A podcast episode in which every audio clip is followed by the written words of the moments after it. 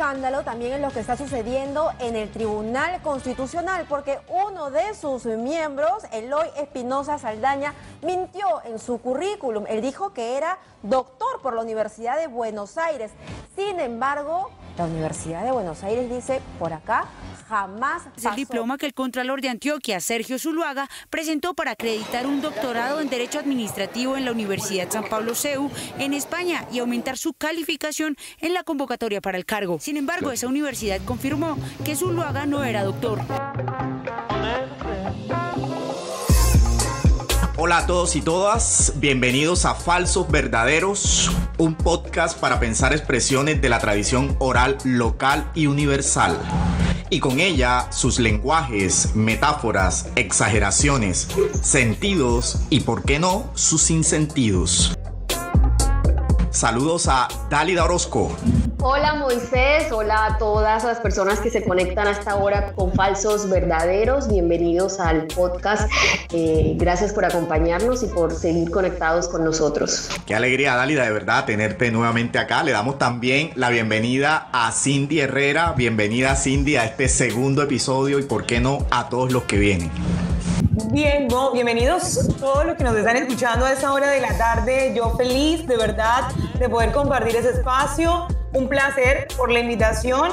Y bueno, nada, quédense conectados con nosotros, sigan escuchando Falsos Verdaderos. Bien, y saludos también a Eduardo López de la casa. Eduardo López eh, de la casa de Falsos Verdaderos. Bienvenido, Eduardo. Muy buenas a todos los que a esta hora se conectan con nosotros a este podcast de la idiosincrasia del Caribe colombiano.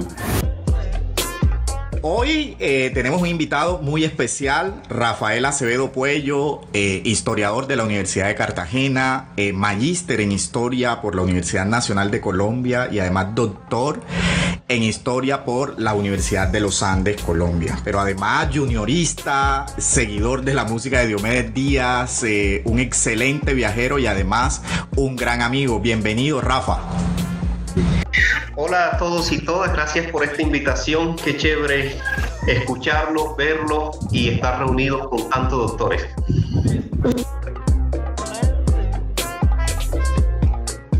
El falso verdadero de hoy, el falso verdadero de hoy corre por cuenta de un fenómeno muy, muy eh, propio de nuestra cultura, sobre todo nuestra cultura colombiana. Eh, para el caso de México se habla mucho, por ejemplo, de licenciado, licenciado o licenciada para darle como cierto estatus a él o ella. Para el caso de Colombia es un fenómeno muy nuestro que es el de la doctoritis. En Colombia es doctor desde el que es el administrador del edificio, la administradora del edificio, desde el que es psicólogo psicóloga, abogada, pero también es el doctor el que se acaba de comprar un carro, el que acaba de terminar una carrera, en fin, cualquier persona que ha logrado tener ascenso social eh, se le denomina doctor o doctora en Colombia. Entonces ese es nuestro falso verdadero de hoy y para eso pues eh, hemos invitado a un doctor, un doctor de verdad, ¿no? Eh, graduado, graduado en un, en un posgrado de, de historia, un doctorado en historia, Rafael. Bueno. Rafael, ¿qué es un doctor? Pues es una expresión muy compleja porque a uno se le viene a la mente como muchas imágenes. Por ejemplo, me acuerdo de una canción vallenata que dice tengo que conseguirme una doctora porque la que tenía me abandonó.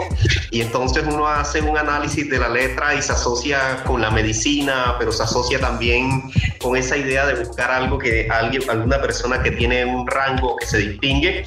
Pero también el concepto de doctor tiene una historia, tiene una idiosincrasia, es una conquista que se ha logrado en nuestra sociedad. Para mí un doctor es alguien que tiene un alto grado académico y que es un concepto que está muy vinculado con la vida universitaria. Un doctor es alguien que posee un saber, tiene un dominio sobre un saber y ese dominio eh, con relación a ese saber está justificado en los parámetros científicos por el desarrollo de una actividad científica que se desarrolla en su profesión. Decir, un doctor es alguien que tiene como una distinción en la sociedad, pero también lo podemos ver desde otro punto de vista y es los usos que hace la palabra a la gente y para la gente un doctor no necesariamente tiene que ver con su ingreso a la universidad, sino que tiene que ver con esa posición que ha logrado alcanzar dentro de, de, de una comunidad. Entonces, una palabra eh, un concepto que hay que mirarlo no solamente en su definición como tal, sino en los usos que le da la gente en ese sentido al término de, de, doctor. Bueno, atendiendo al hecho de que estamos en medio de una idiosincrasia, ¿no? Y que además arrastramos una cantidad de costumbres y que la palabra doctor además tiene una etimología interesante, ¿no? Hablando de las raíces indoeuropeas y de donde se dice que doctor viene del griego eh, que significa maestro o el que sabe. En este caso, asumiendo el hecho de que estamos hablando de la persona que sabe, como tú decías, Rafael,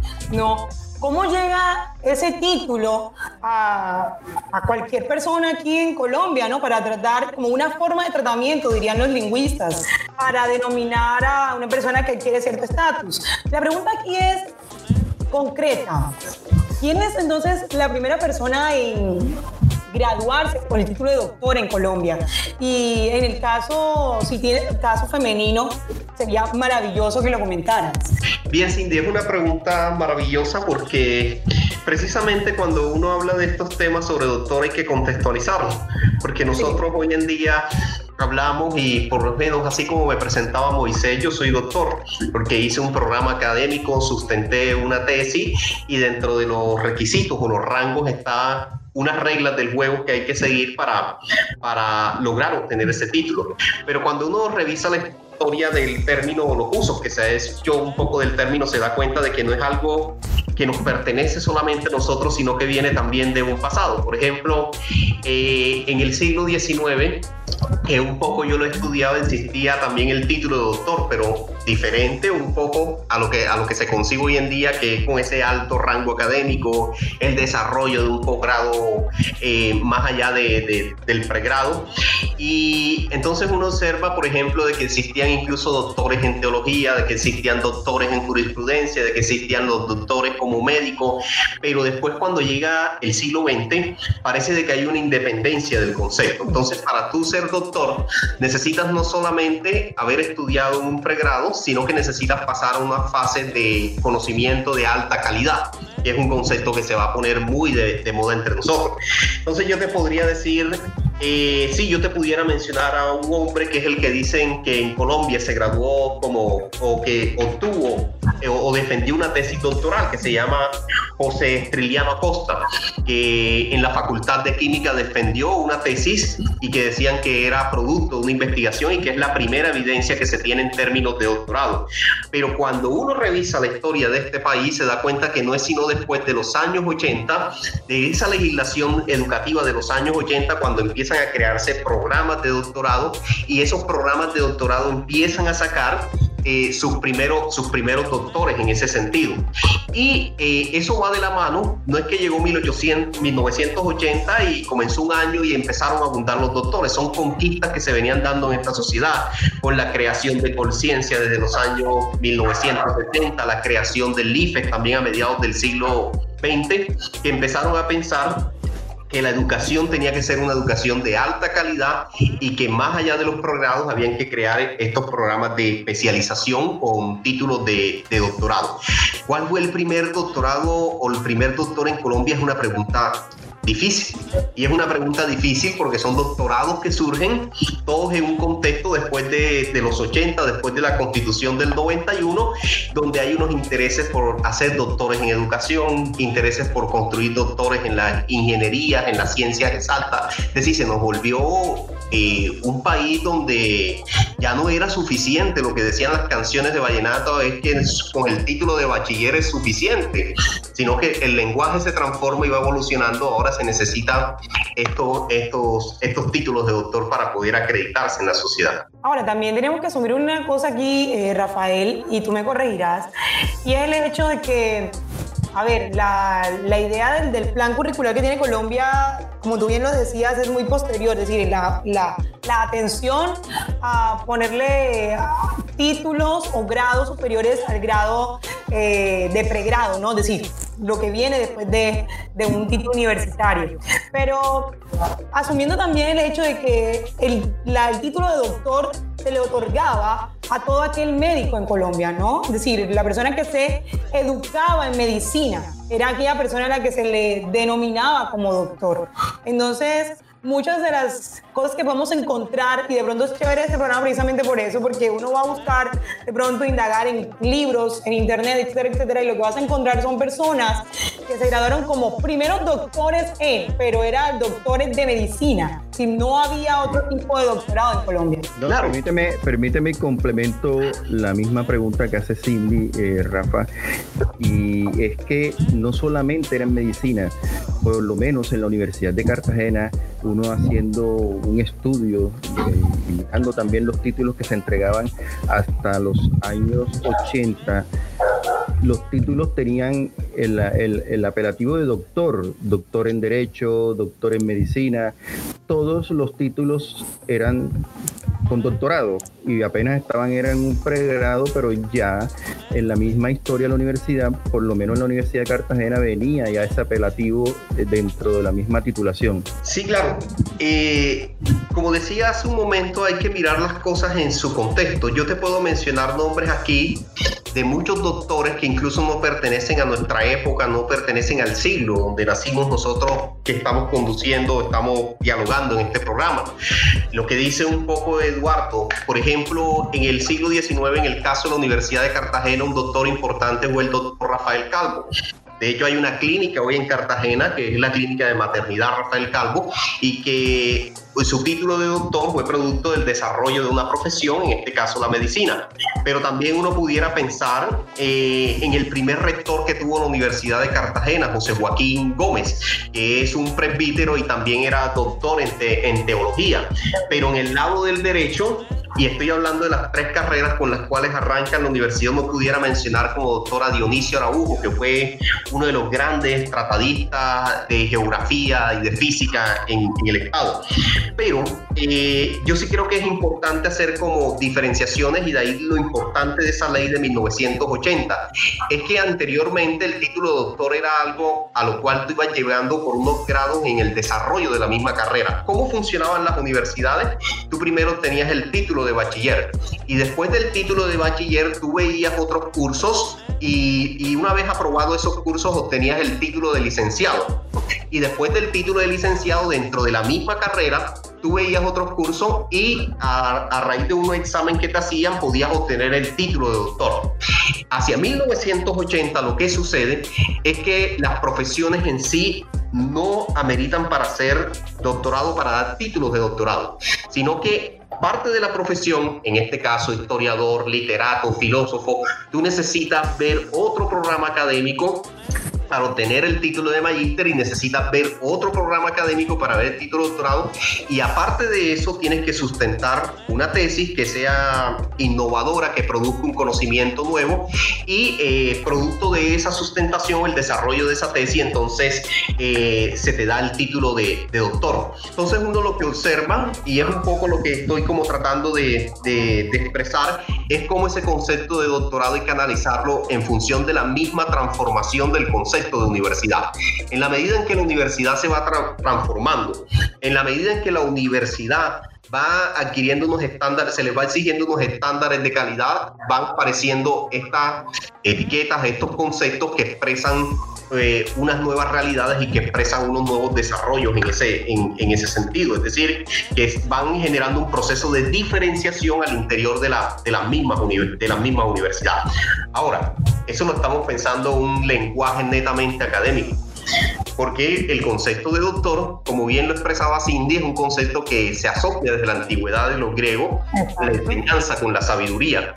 Pero en el desarrollo, los usos de ese concepto nos ha llevado a este estado en el cual nosotros tenemos presencia, que es el doctorado como algo autónomo, decir, como una instancia autónoma que significa ya los estándares de alta calidad en nuestra sociedad en términos educativos. Rafa, llevando eh, eh, todo este análisis que, que, has hecho, que nos has entregado hoy acerca de, de, los doctores ¿no? y la doctoritis en nuestra sociedad, llevándolo un poco al tema eh, político eh, y a los funcionarios y a los sonados casos en los que hemos tenido funcionarios em, que falsifican eh, títulos y diplomas em, para ser llamados doctores. ¿no? En la política es, es, un, es un campo, es un sector de la sociedad en el que vemos mucho esa, esa doctoritis, eh, porque todos los, los políticos se hacen llamar o, o, los llaman doctores. ¿Cómo analizas tú de pronto esta, esta situación de estos funcionarios que falsifican eh, títulos para ser llamados doctores? La mitad del Congreso. Sí, definitivamente la política es el escenario por excelencia de, de, de los doctores. Ese es un fenómeno que, que hay que analizarlo desde distintos puntos de vista. A mí el problema de la doctoritis no me, no me, preocupa, incluso a mí me agradaría de que nosotros fuéramos una sociedad donde eh, nos preocupáramos por hacer doctorados en, en, la que el conocimiento no muriera simplemente en el pregrado, sino que pudiéramos dar ese otro salto a lo que exige un doctorado, que es la producción de actividades científicas o de actividades investigativas. Mí lo que me preocupa de toda esa doctoritis que se ha generado por utilizar un poco el, el término que has empleado es la forma como se ha banalizado el concepto de doctor y la forma como se ha simplificado ese concepto. Y me refiero con eso un poco dálida a lo que tú estabas expresando. Mucha gente que eh, no tiene acceso o que no ha cursado programas de doctorado en las universidades, pero compran títulos, que se inventan títulos, que falsifican títulos de doctor. Y claro, entonces eso lo que termina generando es que encontramos una serie de actores sociales o actores de la política que se hacen llamar doctores, pero que no han cumplido con con esas exigencias académicas que implica eh, hacer un doctorado y exigencias que, como decía hace un momento, que tienen que ver con eh, este tema de producción de investigación de alta calidad. Ahora bien, nosotros podemos mirarlo desde allí, desde esas personas que falsifican títulos de doctor, pero también hay que mirarlo desde otro punto de vista, universidades también de garajes, donde a veces se crean programas de doctorado y programas de doctorado que uno sabe que vienen con una deficiencia, programas de doctorado que tú cursas muy rápidamente y programas de doctorado donde los resultados que se generan o que se muestran, nos damos cuenta de que no son resultados que cumplen con esos altos estándares de calidad que exige desarrollar eh, un doctorado en, ese sentido. Entonces creo que es una banalización del término, pero al mismo tiempo una banalización que ha servido para tratar de falsificar, para tratar de, de lograr unas etiquetas que terminen acreditando a muchos de estos personajes que entran en el escenario de la política. En estos días alguien me decía a propósito de una diálogo que teníamos y me decía algo así, pero es que la política es algo distinto a lo académico, porque yo decía, no, eh, para mí el trabajo académico es a partir del cual se tiene que organizar la política. Él me decía, no, es que la política es algo distinto a lo académico. Yo decía, entonces apaguen y vámonos. Porque lo que yo he entendido es que la política es el resultado de ese trabajo académico y que para ser político hay que estudiar, para ser político hay que tener, eh, pasar por, por, por, por, toda esa ritualidad y por todo ese escenario del conocimiento que son, la, que son las universidades en ese sentido. Entonces sí creo que, que es algo que, que, hay que, que hay que pensarlo porque podemos caer en ese eminente riesgo de, de que todo vale y de que todo eh, le podemos llamar por el título de doctor a pesar de no reunir esos requisitos o esa, esas altas estándares de investigación que, que se ha impuesto con este tema de los doctorados en Colombia y no solamente en Colombia sino en, en América Latina y en el, el mundo en ese sentido. Rafa, este, teniendo en cuenta que nuestra sociedad de alguna u otra manera ha tenido una tradición muy servil, eh, ¿tú crees que el origen de esa doctoritis tenga que ver precisamente con esa misma tradición de superioridad e inferioridad que se dan en algunos escenarios, en algunas poblaciones, en algunas culturas de nuestro territorio? Por supuesto que sí, Eduardo, y quizás voy a sonar un poco anacrónico o fuera de lugar, como decimos nosotros en nuestros medios populares, con la respuesta que te, que te voy a dar, que es una opinión mía. Y es lo siguiente, eh, por ejemplo, en nuestro pasado, en el siglo XVIII, un criterio de distinción social era el don. Entonces, eh, la gente que acusaba del don, yo te decía don Eduardo, doña Cindy, bueno, en el caso de las mujeres era algo un poco más, más diferente al de los hombres y hay una discusión de género bien interesante, pero resulta de que eh, en ese siglo XVIII, donde esa característica está muy marcada y que es una característica que incluso en el interior del país se utiliza todavía mucho hoy, la idea del don, de la doña, resulta de que cuando eh, nos, nos independizamos, cuando después de estos procesos de la independencia, ya no solamente está ese proceso de distinción, sino que está la marca del doctor. Entonces el doctor significa como una distinción frente al otro, porque el doctor significa jerarquía, el doctor significa una posición eh, en nuestra sociedad, el doctor significa cierto reconocimiento en nuestra sociedad. De alguna u otra manera, es como una distinción que se produce a partir de, estas, de, estos conceptos que van asociados un poco eh, eh, a la vida política universitaria, a la vida política educativa.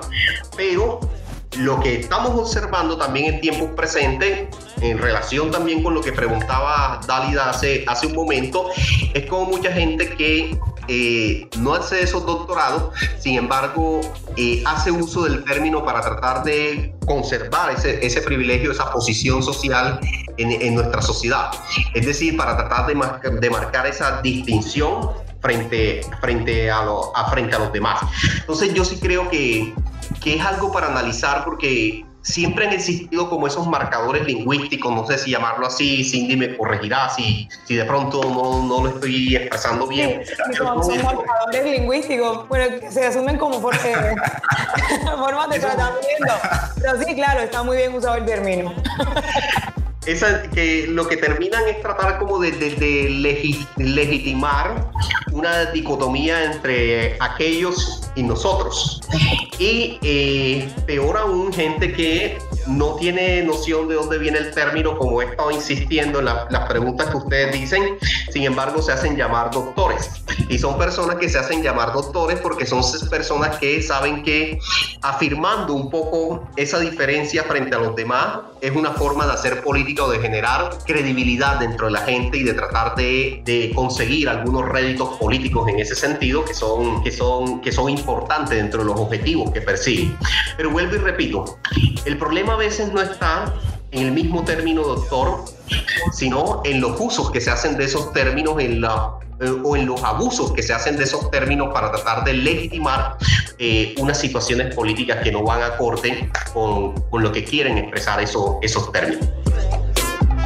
Rafa, uno podría pensar que este fenómeno de la doctoritis también pasa por el género y también pasa por la raza. Es decir, uno puede sospechar, por lo menos, eh, de que no es lo mismo ser eh, doctor siendo mujer, doctor o doctora, y no es lo mismo ser doctor eh, siendo negro o siendo indígena, por ejemplo. No sé qué percepción tengas lo que hemos observado recientemente son que muchas se han logrado muchas reivindicaciones raciales y de género y notamos una mayor presencia de las mujeres en las universidades. Bueno, el siglo XXI significó la entrada de las mujeres a las universidades en el caso de, de Colombia y en la actualidad vemos también muchos programas de posgrado que tienen super, una perspectiva racial y que han construido líneas de investigación que tienen que ver con los estudios raciales de las comunidades no solamente negras, sino también desde una perspectiva étnica.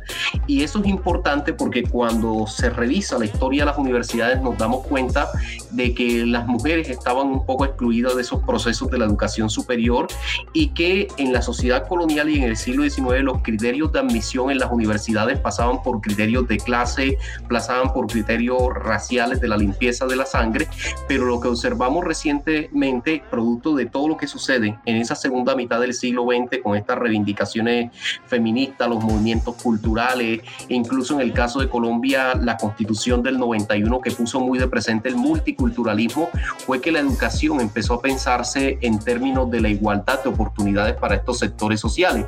Y eso, por supuesto, va a tener un impacto en los procesos de construcción de doctorado, no, eh, eh, y más en, en este contexto donde los doctorados ya no son tanto tan disciplinares, doctorados en historia, en ingeniería, sino que son doctorados que, se, que son transdisciplinares.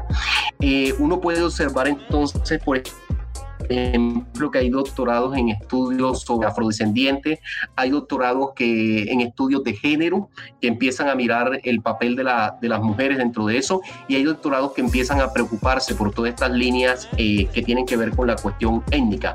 Pero como te digo, responde a una situación política, responde a unas reivindicaciones que, y a unas conquistas que se lograron en el siglo XX y que hoy han permitido de que esa concepción del doctor no se circunscriba simplemente a la vieja usanza de una persona que logra tener un posicionamiento social, pero que al mismo tiempo tenía que mostrar unas cualidades de, de clase social eh, y un proceso de racialización.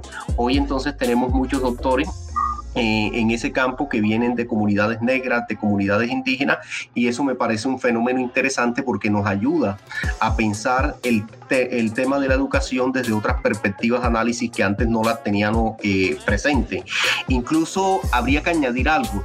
En estas becas que entrega la Fulbright, y, la, y algunas otras becas también, eh, existen convocatorias en las cuales eh, se impulsa a la gente para que eh, se, tomen esas líneas de investigación sobre, sobre el problema afro para que ahonden ese tipo de investigación. Y no quiere decir que son becas que se las tengan que ganar solamente las poblaciones negras, sino que son becas que son para investigadores de diversa procedencia social que están interesados en esos temas por ahondar en ese tipo de, de propuestas. Y si uno hace un análisis, de los programas doctorales en los Estados Unidos se da cuenta de que el tema ya fue muy fuerte en, al comenzar el siglo XXI eh, con la creación de esos estudios doctorales en estudios afrodescendientes, pero también en las líneas de investigación de programas de doctorado que, que empezaron a plantearse la cuestión étnica y la cuestión racial como un tema central en nuestra sociedad. Y ya para terminar, por supuesto, de que en nuestro actual contexto donde no se ha superado el racismo y que a veces eh, golpea mucho esta sociedad, eso es necesario seguir impulsándolo para tratar de acabar con esas prácticas que me parecen absurdas eh, y que tienen que ver con la discriminación del otro por cuestiones raciales. Es que depende, no. Porque es que, como le digo, este título es un título de esos que comienza el nivel de doctorado. El nivel de doctorado comienza en el tercer ciclo y este es un título de tercer ciclo, ¿no? Entonces, yo posiblemente no lo debía haber dicho. No lo debía haber dicho hace 30 o 40 años. Como le digo, estamos en una discusión de, de cuál es el nivel, pero ahí está el diploma. ¿A quién se lo dije fuera de eso? ¿A quién se lo dije? ¿A quién se lo dije? ¿No? Nunca lo sé en la campaña. Hay un fenómeno muy particular con todo este tema del doctorado y es que cuando una persona se gradúa de doctor le dan el PhD o PhD, que, que quiere decir o que se traduce como Philosophic Doctor. Y un Philosophic Doctor es una persona que tiene un conocimiento amplio. Es decir, estamos hablando de que es una persona que tiene un nivel de erudición bastante alto. Sin embargo, la tendencia en los doctorados contemporáneos, más que a tener un conocimiento universal, es a tener un conocimiento absolutamente especializado. Entonces uno nota allí como cierta contradicción en ese tema y pues quisiera saber como que qué percepción eh, tienes en relación con eso. No, claro, eh, hoy en día, incluso yo soy eh, un resultado de eso, estamos teniendo como doctores jóvenes. Bueno, pues, todavía soy una persona joven, me considero una persona, una persona joven. Pero claro. Eh, no, es la edad, no diga la edad, no diga la edad. claro, eh, como decía al principio de nuestra conversación, el sinónimo de doctor es sabiduría y tiene que ver con enseñanza, con un conocimiento acumulado. Y la sabiduría, nosotros la asociábamos mucho con una persona mayor, ya el doctorado era como la cúspide, el doctorado tenía que ver con una trayectoria, con una experiencia, pero eh, a partir sobre todo de estos años finales del siglo XX, principios del siglo XXI, cuando empiezan a explotar, a diversificarse los doctorados, los doctorados empiezan a volverse más, de manera más específica. Incluso tú haces un doctorado en historia, pero dentro de ese doctorado en historia tú eres un investigador dentro de un campo específico, la historia de la educación, historia de los lenguajes, la historia de la filosofía, etcétera, etcétera. Por eso es importante eh, saber hacer distinciones porque eh, incluso a raíz de eso nuestras sociedades dentro de los mismos doctorados han creado unas clasificaciones. Incluso tú observas que hay personas que no pasan por la universidad o sí, pasan por la universidad pero que nunca se graduaron como doctor, pero posteriormente le dan el doctorado honoris causa, que es como una premiación por todo lo que ha sido su experiencia y su trayectoria investigativa. Es decir, de alguna u otra manera es validar ese conocimiento que ha acumulado esa persona y que no pudo tener el título doctorado, en otros casos incluso lo ha obtenido, pero le dan eh, esa premiación. Pero yo creo, Moisés, también que eso tiene que ver con algo y es que los doctorados han tratado de ajustarse o han tratado de articularse con las demandas de la sociedad. Entonces tú observas, por ejemplo, en los Estados Unidos. En un momento en los Estados Unidos, en los doctorados que yo conozco en humanidades, te estoy hablando del año 2011 que tuve la oportunidad de hacer una pasantía de investigación allá.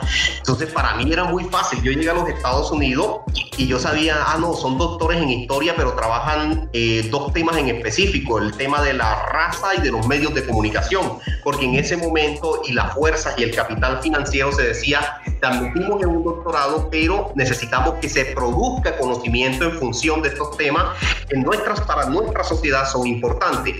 Hoy en día, tú observas los programas de doctorado en los Estados Unidos y si bien el tema racial y de los medios está presente, ellos han movido otro escenario, el tema del medio ambiente. ¿Por qué? Porque tratan de articular ya no el, doctor con ese conocimiento amplio, sino que tratan de eh, formar doctores que vayan en una línea muy específica para temas que son centrales dentro de esa sociedad. En alguna ocasión, ahí también conversando con un compañero que estudiaba en los Estados Unidos, él me decía, ese es el privilegio que, usted, que tienen ustedes los de la periferia. Claro, yo realizo el doctorado en Colombia y cuando realizo el doctorado en Colombia, yo llego a la Universidad de los Andes y me dicen, pero ¿qué temas te gustan a ti? Yo digo, no, historia de la educación. Ah, bueno, tenemos a alguien que te pueda ayudar. Es decir, yo soy libre de elegir un poco eso y eh, el tema que quiero desarrollar. Y estando dentro del doctorado, entonces yo leía franceses, leía ingleses, leía alemanes, mientras que en la escuela norteamericana tú lees a los autores de las escuelas eh, norteamericanas, si te vas a Inglaterra lees un poco a esa escuela inglesa, lees un poco, es decir, te, te tiendes a especializar porque eh, un poco el doctorado eh, gravita en función de las demandas que tienen esa sociedad y, que, y que son importantes para ellos para articularlos también con una lógica que es la lógica del mercado. Eso hay que saberlo mirar también con mucho detenimiento porque a veces no podemos caer simplemente en las demandas que nos crean, sino que yo considero que hay que estudiar diversos temas porque nuestra sociedad amerita conocerla desde distintos ángulos, desde distintos puntos de vista. Bueno, Rafa, y teniendo en cuenta eh, la respuesta y la pregunta que había hecho Moisés anteriormente, ¿tú crees que es posible que en nuestra sociedad desde el punto de vista cultural, obviamente, logremos superar esa condición de la doctoritis excesiva de la cual hemos has estado hablando precisamente o hemos estado hablando aquí precisamente, lograr superar esa condición de la doctoritis excesiva y que todos seamos doctores o que seamos un país de verdaderos doctores y no de doctores impostores como lo que hemos lo que hemos vivido en los últimos años. Ahora, Rafa, yo quería sumarle un poquito a eso, eh, a la idea que pone Eduardo, eh, atendiendo el hecho de que, a ver, el lenguaje es una cuestión que evoluciona, ¿no? Y que evoluciona y que se transforma con el tiempo. Entonces, asumiendo el hecho de que esta forma de tratamiento del docto, ¿no? Y sobre todo aquí en, la costa caribe colombiana, en donde se hace una elipsis de la R y se dice docto, no docto, tal cosa, ¿no? Eh, a, mí, sí me interesa saber, asumando lo que dice Eduardo, eh, por supuesto, ¿en qué momento vamos a, vamos a superar esta, esta doctoritis? Le vamos a transformar en una doctoritis real hablando del título, ¿no? Que sería fantástico como tú lo planteabas, ¿no? Que ojalá abundara los doctorados en Colombia y que todas las universidades, tanto públicas como privadas, ofrecieran una gama amplia de, de, profesiones especializadas en, doctorado. Pero también dentro del lenguaje hay que reconocer algo, Rafa, y es que para que se transforme también se necesita también de muchísimo tiempo. Es decir, que en mismo momento, y tú me corregirás o ampliarás esto, en un momento en el que se comiencen a desarrollar eh, títulos reales de doctores reales en Colombia y que, por ejemplo, ya no sean las mujeres el 40%, eh, sino tengan realmente un porcentaje mucho más alto de, doctoras en Colombia. Eh, será también que cambiará el lenguaje y la manera de tratamiento de las personas del común que no lleguen a ser doctores. Ya no se tratará al administrador del edificio como, hoy, doctor, venga acá, hágame el favor. O, o mire, eh, allá el, los profesores de, bueno, me perdonarán los profesores de Derecho en la Universidad de Cartagena, que todos quieren que lo llamen doctor, pues no son doctores, pero quieren que lo llamen doctores, eh, etcétera, etcétera. Hasta los mismos estudiantes entre ellos se llaman doctores. ¿Tú crees realmente, Rafa, que ese, ese cambio también vendrá con el lenguaje en el momento en que se haga el cambio, se, se supere la brecha? De educación en Colombia? Eh, Cindy y Eduardo, yo creo que esos son procesos que, que van a demandar, como bien lo dices tú, Cindy, de, de mucho tiempo, porque es que la cultura es lo que más es lo que más es lo que de manera más lenta se transforma. A diferencia, por ejemplo, de la política, de la economía, donde hay cambios abruptos, la cultura es, es, lenta. Incluso observen ustedes todo lo que está sucediendo con esta pandemia. Eh, simplemente lo coloco entre paréntesis y cuando la gente le dicen tienes que salir con tapaboca, tienes que lavarte las manos de esta manera, tienes que vivir esto y la gente difícilmente lo interioriza porque su estructura cultural o su modo de ser eh, o sus prácticas culturales son distintas. Y creo que eh, eso va a ser un asunto de tiempo porque es una cosa que está muy interiorizada, no solamente en el lenguaje, sino en las formas incluso de referirnos y en las formas incluso de escribir. Por ejemplo, a mí a veces me ha tocado escribir cartas para no hablar solamente en el terreno académico ni nada de esto, sino cartas sencillas. Yo tengo que poner doctor, doctora. Y a veces me pregunto, ¿y al quien le estoy escribiendo si es doctor o si es doctora? Y a veces entro incluso en, en esos debates conmigo mismo porque yo digo, bueno, yo estudié cinco años para hacer un doctorado, hice una tesis, me tocó enfrentarme a un tribunal y resulta de que tengo que escribirle a una persona que no es doctora, pero me toca seguir unos modales porque así no los enseñan. Es que hay que seguir unos modales y eso es, eh, eso es como el respeto hacia el otro. Y resulta que cuando me contestan la carta a mí, entonces me dicen señor Rafael. Yo digo, ah, yo que estoy doctora. No, Rafa, Rafa, pero pone señor, señora. Yo te iba a preguntar eso, que en qué momentos a ti, que realmente tienes el título, te llaman doctor. No, es que, eh, Dálida, eso es una... Es decir, sí, yo me gradué en el 2014 de doctor, pero yo todavía yo no sé si yo soy doctor. Incluso a veces me... Una anécdota, en, hace unos años el gobierno tenía un programa y que historia hoy, aprendiendo con el Bicentenario, y la idea era ir a los pueblos y enseñarle a los maestros cómo tenían que enseñar la historia en las escuelas.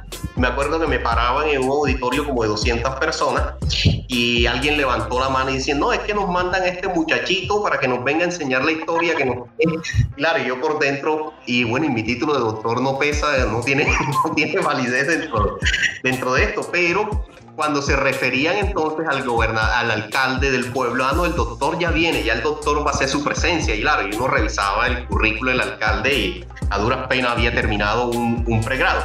Entonces son cosas muy difíciles, por ello son, creo que son cosas que están interiorizadas dentro del imaginario de la gente y la gente también a veces lo asume, eh, sin, eh, incluso hasta por condiciones raciales o por condiciones eh, sociales. Yo incluso a veces he codeado, por supuesto, a mí todo esto me da mucha risa y lo, lo cuento como anécdota, pero a veces cuando voy a sacar el carro del parqueadero en el centro me dicen, doctor, se lo cuidé bien. Y yo digo, ve, saben que estoy doctor, en cambio en la universidad, a veces no me dicen doctor. Venga acá, lo a, mí, me da risa porque la universidad constantemente te está diciendo, mándame tu diploma, tu hoja de vida, que no sé qué, y a ti te ven, oh, Rafa, ¿cómo estás? En cambio, cuando tú vas al parqueadero, un centro comercial, el doctor... ah, bueno, ya que no, saben que soy doctor, me llaman doctor. Entonces, mira. Allá no eres doctor, allá eres doctor. eres doctor.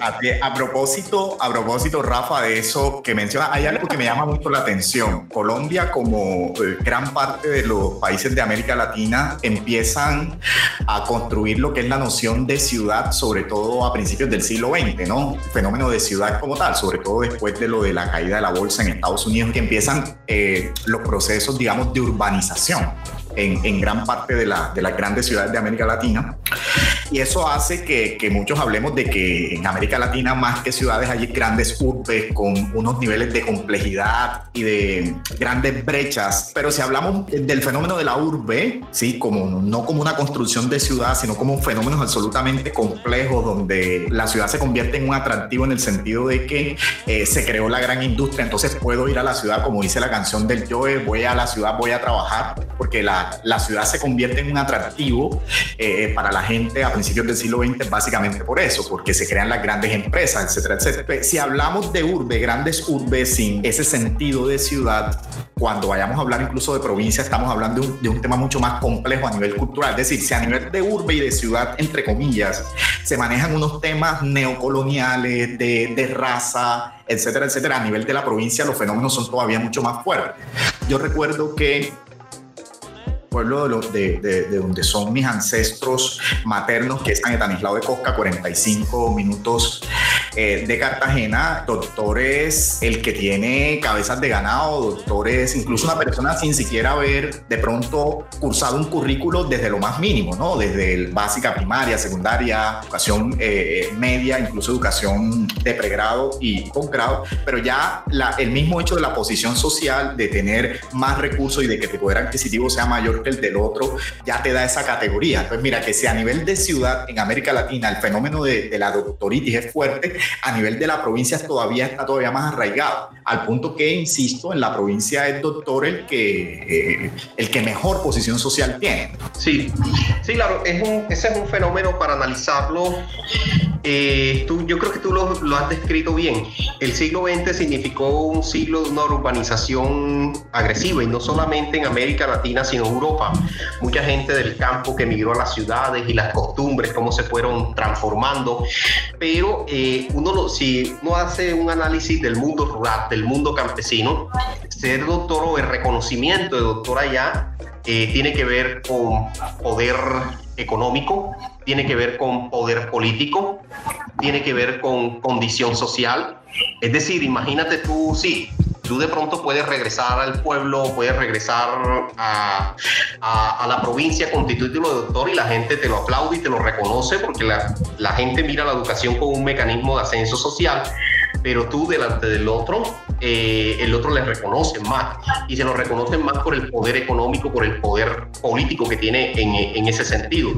Entonces, es un fenómeno que hay que saberlo analizar en, su, en sus distintos contextos. Ahora, hay gente que también juega con esos lenguajes. Por ejemplo, yo tuve muchos compañeros, he tenido muchos estudiantes y, ajá, ¿y cuál es tu pretensión ahora que te gradúes de, del doctorado? Y, y ellos me dicen, no, es que a diferencia tuya, que tú quieres trabajar en la universidad, producir investigación, yo quiero regresar al pueblo. Porque es que tú te imaginas si yo regreso con este título de doctorado al pueblo, yo puedo ser alcalde y desde la alcaldía puedo manejar contratos, puedo hacer cosas. Yo decía, uy, pero aquí hay uno, unos niveles de discusión que son, que se van hacia, hacia otros lados en ese sentido. Ahora, eh, a mí lo que me parece también es cómo en medio de esa urbanización o de ese mundo complejo que es el siglo, que es el siglo XX, sin embargo, surgen estos programas de doctorado. Hemos estado hablando aquí sobre el tema de Colombia. Y yo he dicho 1980 en adelante es una fecha crucial. Pero los primeros doctorados en América Latina fue en la Universidad de Harvard en 1945. 1945, cuando estamos saliendo de la Segunda Guerra Mundial. Y estamos, se están creando programas de doctorado. Y en el caso de México, es en la década de los años 70 que empiezan a crear programas de doctorado. La década de los años 70, cuando venimos de la revolución cultural del mayo del 68, de todos esos movimientos que se están dando eh, feministas, de todos estos movimientos culturales que se están produciendo, produciendo en el mundo. Entonces estamos viendo cómo estas dinámicas que surgen de doctorado, estas dinámicas de construcción de un doctor, también hay que analizarlas en el marco de unas sociedades que son complejas y unas sociedades que están experimentando unas profundas transformaciones en ese sentido. Y por supuesto, Moisés, eh, yo por eso siempre he dicho que los últimos días de mi vida me gustaría vivirlo en una, una finca eh, retirada por allá, donde tenga esa tranquilidad y ese reconocimiento de la, de la gente. No, mentira, es un chiste, sino simplemente para, de, mirar cómo es que se miran esos fenómenos en otras latitudes distintas a donde nosotros usualmente estamos.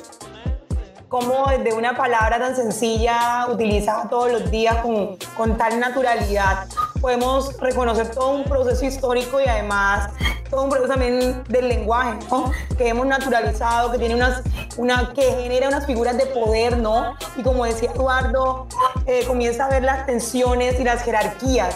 Y eso es, eso es muy crucial en un país como Colombia que todavía decía, utilizando las palabras de Eduardo, ¿no? Es esa idea servil a veces, ¿no? En donde, donde ponemos por encima a los demás, a veces sin, sin una clase de necesidad, porque realmente no, no hemos visionado, en, no nos hemos visionado realmente en un país de derechos. Rafael, me gustaría de pronto que pudieras comentarnos un poco acerca de lo que ha sido tu proceso como para llegar a ser doctor, ¿no? Y además esta idea de que en Colombia todavía falta muchísimo, ¿no? Para poder conseguir realmente que exista una sociedad en donde se abran espacios de doctorados que no cuesten dando, porque hablemos también de un, de un plan curricular de doctores en Colombia que es muy costoso, que es muy costoso. Sí, Cindy. Eh, yo debo decir que soy doctor, no sé si, si porque tuve la suerte de conseguir becas que lo financiaron, pero alcanzar tú el rango de doctor en Colombia es una odisea y, es para unos pocos o unos privilegiados. Al igual que muchos de los que estamos aquí, yo nací en barrios populares en Cartagena, no hago parte de la élite cartagenera o, de esa élite urbana. Me acuerdo que eh, mi única opción de estudio cuando era joven, tenía 16, 17 años que terminé el bachillerato, mi única opción de estudio era la Universidad de Cartagena porque si no entraba a la Universidad de Cartagena, decir, mi familia no tenía el poder económico adquisitivo para pagarme estudios de pregrado en una universidad privada. Bueno, cuando logré entrar al programa de historia, después me aparece la oportunidad de una maestría en la Universidad Nacional, pero con media beca. Y con media beca en Bogotá eso era espantoso. Entonces, así que cuando yo termino la maestría, digo, esta ciudad no vuelvo más. Pero estando acá y me vinculo de catedrático en la universidad, yo hoy lo miro y incluso le hago chiste con mis estudiantes.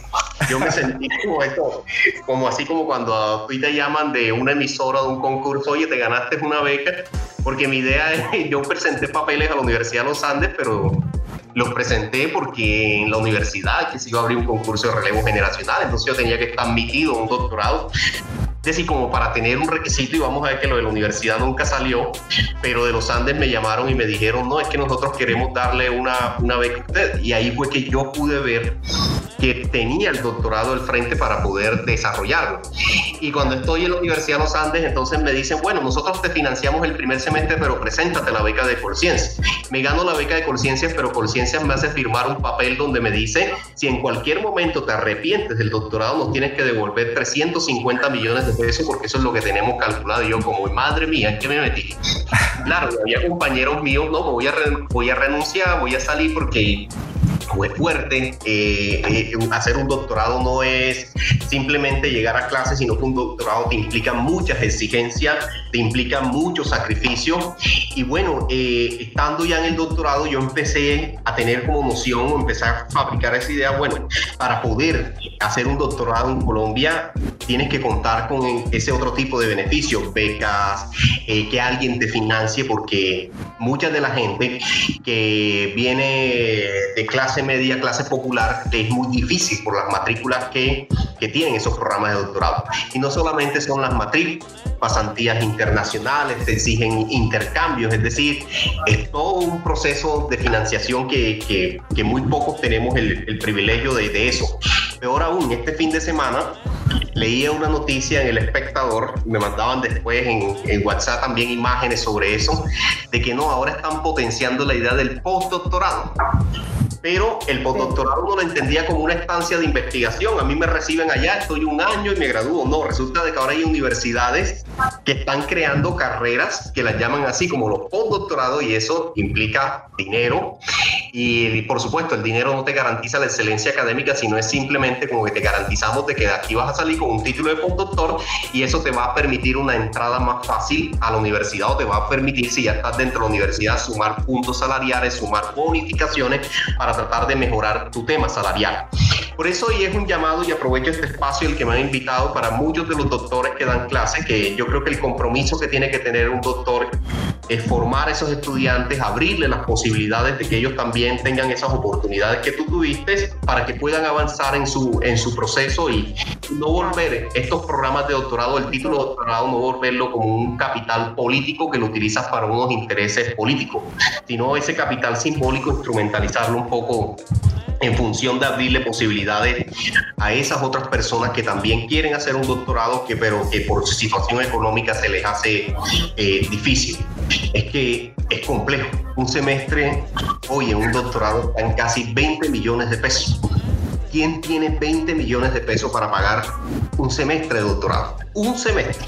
No estoy hablando de la carrera. Ya de Sí, eh, eh, Rafa, de hecho, a, propósito, a propósito de eso, no sé, eh, hablemos un poco de cifras, hablemos un poco de cifras. Uno de los indicadores para medir el índice de desarrollo que tiene una nación es precisamente la cantidad de doctores que tiene. Es un indicador muy importante para medir el nivel de desarrollo de las naciones. Pero hablemos de cifras, hablemos de, y en particular de las cifras en, en Colombia. Tú mencionabas el, cuánto le cuesta a, a un ciudadano del común hacer un doctorado y uno puede hacer el siguiente razonamiento. Para pagar un doctorado que, que me represente 300 millones de pesos, uno puede hacer el siguiente razonamiento. Es decir, pues me, lo, esa, ese dinero lo invierto en finca raíz, una persona puede hacer ese razonamiento, lo invierto en finca raíz y me resulta mejor. ¿Sí? Es decir, eh, hay unos temas bien complejos asociados a esto porque son inaccesibles, porque son impagables, son absolutamente impagables. Y finalmente, cuando una persona tiene la intención de hacer un doctorado, porque probablemente ya tiene su pregrado y su maestría ya está mínimamente eh, ubicado, el, el doctorado significaría una suerte de plus para esa persona. Sin embargo, las cifras, las cifras hablan un poco de la distancia y, y de las brechas sociales en relación con eso. Claro, Moisés. Cuando Colombia se constituyó como república y posteriormente como nación, uno de los horizontes de expectativa que se tenía era la educación igualitaria, el sentido de la igualdad en la educación. Por eso en esta época que nosotros estamos viviendo de conmemoraciones de los 200 años de independencia, de los 200 años de la fundación de la República, uno tiene que volver sobre esas preguntas, esos horizontes de expectativa que tenían los 200 años, ¿dónde quedaron hoy? Porque hoy en día uno lo que observa es que existen unas desigualdades que cada vez más se incrementan y eso se ve reflejado en todos estos términos educativos, donde, como te decía hace un momento, hoy eh, un programa, un semestre de doctorado está en la ronda de los 20 millones, pero detrás de eso también tú tienes que invertir, no solamente pagar el semestre, sino invertir en la investigación porque te exigen esos estándares altos en calidad. Pero también, Moisés, eh, no es solamente... Se los costos, se triplican los costos. No, y no solamente un, un, tema de costo que ya de por sí es un problema, sino que mucha gente que, bueno, dice, listo, yo me arriesgo con conciencia con un crédito con el, con el ICT Pero entonces esa gente cuando termina el doctorado, resulta de que muy pocas posibilidades laborales tienen. Mira, yo te hablo de fe y causa. Yo terminé el doctorado en el 2014 en la Universidad de los Andes y bueno, tuve la posibilidad de conocer gente en México, Estados Unidos por distintas pasantías que he hecho y tengo amigos, doctores con unas calidades académicas excelentes, que me han dicho, Rafael, cuando la universidad abra, si sea eh, concursos de catedráticos, me dice, y tú te vas a ir para Cartagena por, a dar cátedra teniendo el título de doctor, me dice, es que no encuentro trabajo. Es decir, las está muy difícil acceder hoy en día a los núcleos académicos porque cada día se abren menos concursos, cada día la competencia es más fuerte, la política ha hecho presencia también en los medios académicos, en los medios universitarios y muchas de estas personas que incluso estudian con ese sacrificio y que son personas reconocidas, que publican, que desarrollan investigación, ven que eh, los costos no son solamente económicos por el pago del doctorado, sino que no ven un horizonte claro futuro qué va a ser su vida después de que obtengan ese título de, doctorado. Ahora, eso es, es, un impacto emocional muy fuerte porque, claro, la gente empieza como a mirar ¿no? los doctorados, lo que tú decías. Si yo voy a invertir 350 millones de pesos, ¿por qué no monto un negocio? ¿Por qué no monto otra, otra forma de, sobrevivir que me va a garantizar por lo menos pagar, pagar esa deuda que, que tengo en ese, en, en, ese sentido? Entonces, eh, yo sí creo que esto debe conducirnos a una reflexión y es bueno eh, eh, la educación hay que recuperar ese sentido del, acceso de la educación eh, al común de la gente y no solamente para unos privilegiados.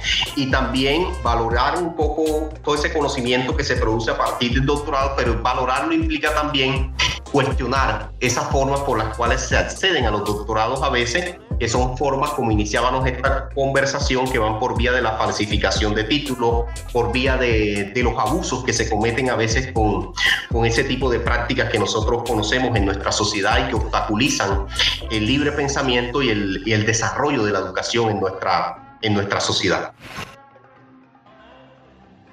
Yo quería preguntarle algo a Rafa y es precisamente sobre este último punto que mencionaba y es de, bueno, de esta gente que falsifica y que quiere acceder como a este privilegio que te da precisamente la educación, que es tener un doctorado. Eh, pero también vemos, yo creo que estamos en un momento también en que las redes sociales median tantas cosas eh, y tantas realidades por ejemplo, los sonados casos de, la gente, de, pues de estos funcionarios o políticos que les han salido, eh, les han desmentido, ¿no? Eh, los, los, los, doctorados. Entonces también vemos como una ciudadanía también un poco más activa en ese sentido, ¿no? En, en, en darle como el valor real que tiene este proceso académico. Siento que también, aunque nos falta mucho, también veo que hay una... Em, una ciudadanía muy activa eh, tratando de, darle ese valor y, haciendo eh, eh, entender que, bueno, que doctores son quienes, como tú lo explicabas en tu caso, han tenido que sacrificarse muchas veces, han tenido que pasar por muchas cosas para poder lograr ese título.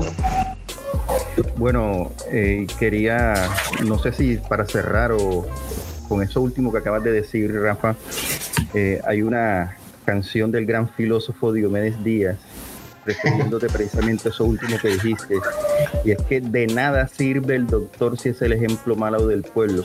Y eso es precisamente lo que hemos querido apuntar en esta charla, tratar de eh, edificar realmente el concepto de doctor y no eh, y sacarlo de esa de, esa banalidad en la que ha venido navegando eh, desde, desde que el diablo era chiquito, por decirlo de alguna manera.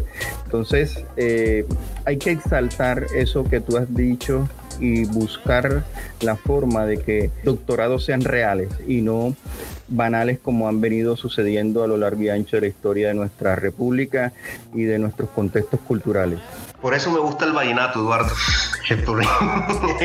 Por, toda esa sabiduría popular que encierra y que precisamente no solamente retrata la vida de los pueblos, sino que también cuestiona esa, esas cosas cuando, eh, o cuestiona esas situaciones cuando se presentan como un mal ejemplo. Y estoy totalmente de acuerdo con, con eso que tú planteas. Eh, un doctor tiene que ser el ejemplo para la sociedad.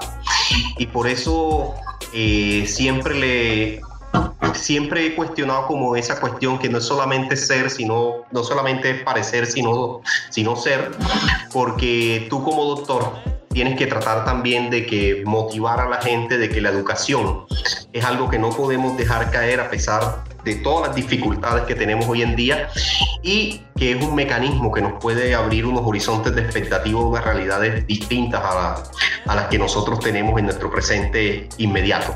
Es difícil, pero hay que, hay que hacerlo. Sobre todo eh, hay que hacer mucho sacrificio y tratar de no perder la humildad, la humildad y de seguir compartiendo con los amigos, motivando, abriendo espacios, abriendo puertas a toda esa gente que ve en la educación una posibilidad de, de salir adelante.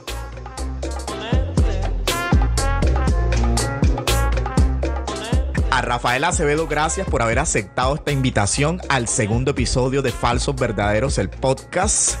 Gracias también a los podcasters que nos escuchan en Estados Unidos, Irlanda, España, Brasil, Honduras, Alemania, México y Costa Rica.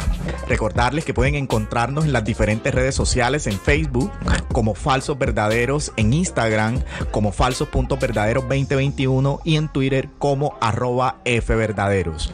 También en las diferentes plataformas digitales, en Anchor, Spotify, Apple Podcast y Google Podcast.